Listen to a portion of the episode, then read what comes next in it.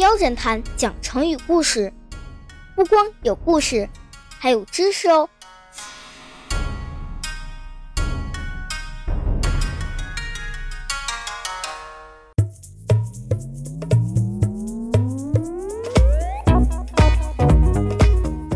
头戴珊瑚真正美，身穿皮袍花如眉，纤纤细腿虽瘦小，翻山越岭快如飞。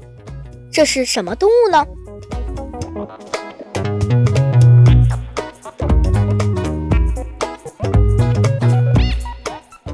没错，答案就是鹿，小鹿的鹿。我们今天要讲的成语故事就是和鹿有关。叫指鹿为马。指鹿为马出自《史记·秦始皇本纪》。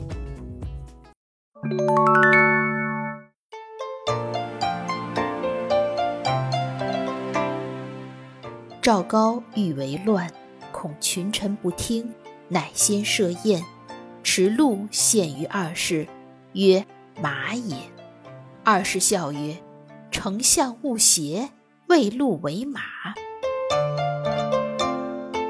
问左右，左右或默，或言马以阿顺赵高；或言鹿者，高因阴中诸言鹿者以法。后群臣皆谓高。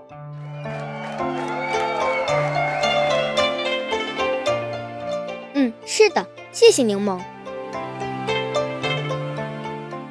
大家看了前段时间热播的电视剧《大秦赋》了吗？讲的就是秦王嬴政在吕不韦、李斯、王翦、蒙恬等人的辅佐下统一六国的故事。指鹿为马这个故事，就是在秦始皇统一六国之后，发生在他儿子秦二世身上的故事。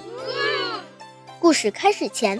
我们先来简单了解一下“指鹿为马”这个成语的历史背景吧。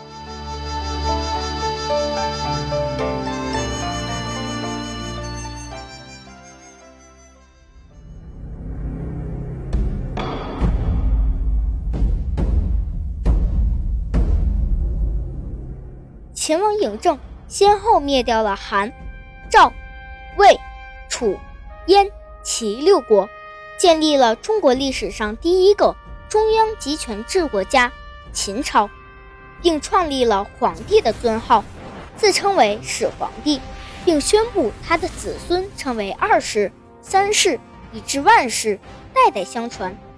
所以，我们现在都称秦王嬴政为秦始皇。然而，当秦始皇死后，他身边的太监赵高假传圣旨，扶植秦始皇的小儿子胡亥做了皇帝。胡亥被赵高蒙蔽，变得是非不分，不问国事。于是赵高用各种手段铲除了忠臣和对自己不利的人，最后陷害两朝丞相李斯，自己当上了丞相。指鹿为马，就是发生在赵高做了秦朝丞相后。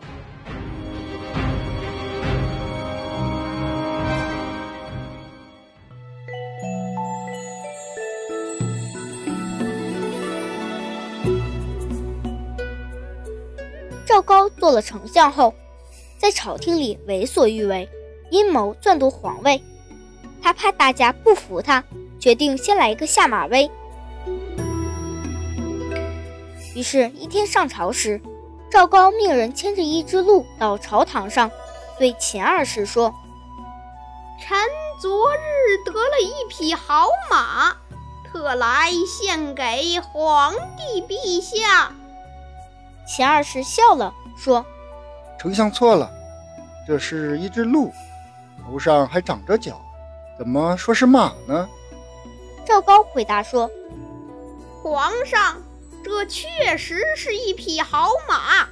您若不信，不妨问问左右大臣，看他们怎么说。”这些大臣有一些向来害怕赵高。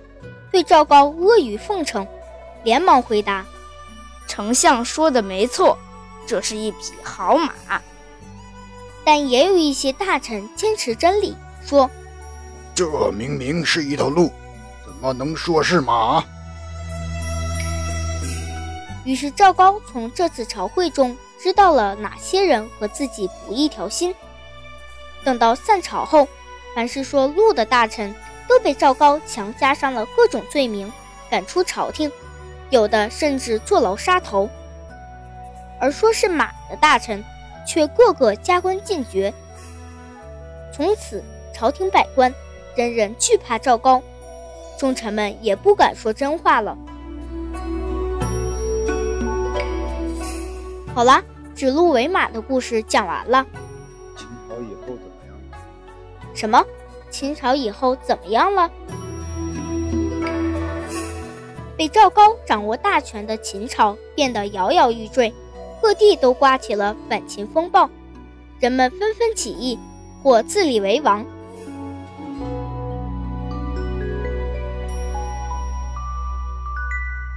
秦二世对赵高也变得不满。于是赵高便派人杀害了秦二世，并要继承王位。但文武百官都低头不说话，赵高无奈放弃了当皇帝的念头，将玉玺传给了王室成员子婴。这时的秦国国力已经被削弱了很多，子婴只能取消了帝号，自称为秦王。他也深知赵高的种种罪行，天地不容，便用计砍死了赵高，并灭其三族。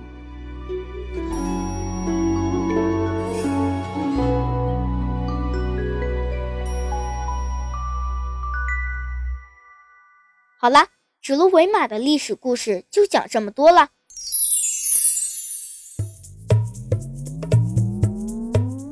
那你来说说。指鹿为马是褒义词还是贬义词呢？没错，指鹿为马意思就是指着鹿说是马，比喻故意颠倒黑白、混淆是非，所以它是一个贬义词哦。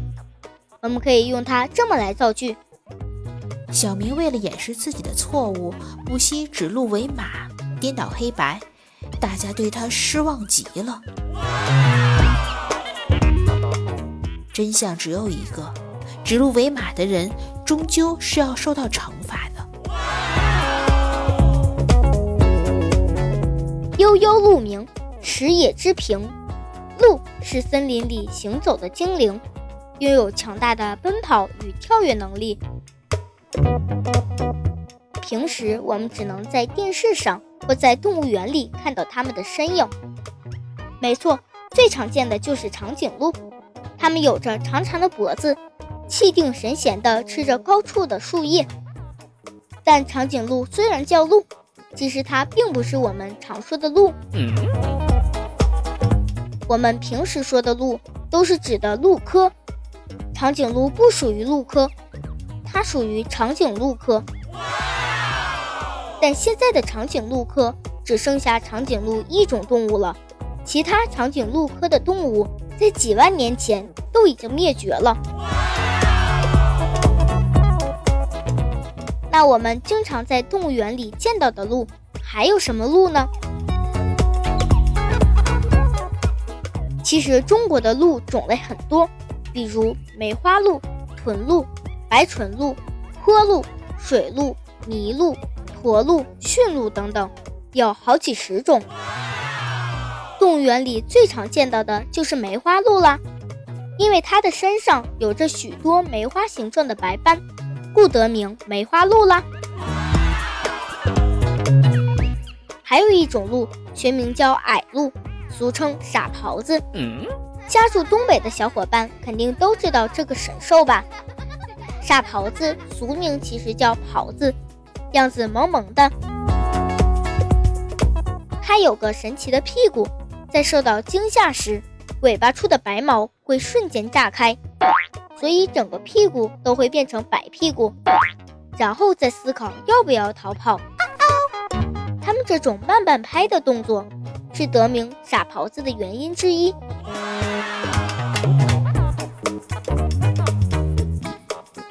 狍子会在马路中间借着车灯跑在车的前头，根本不知道会被撞死，只知道借着亮光好赶路。另外，狍子被猎人追赶时会把头埋到雪里，以为这样就不会被发现了。正是因为这些原因，狍子被人们扣上了傻的帽子。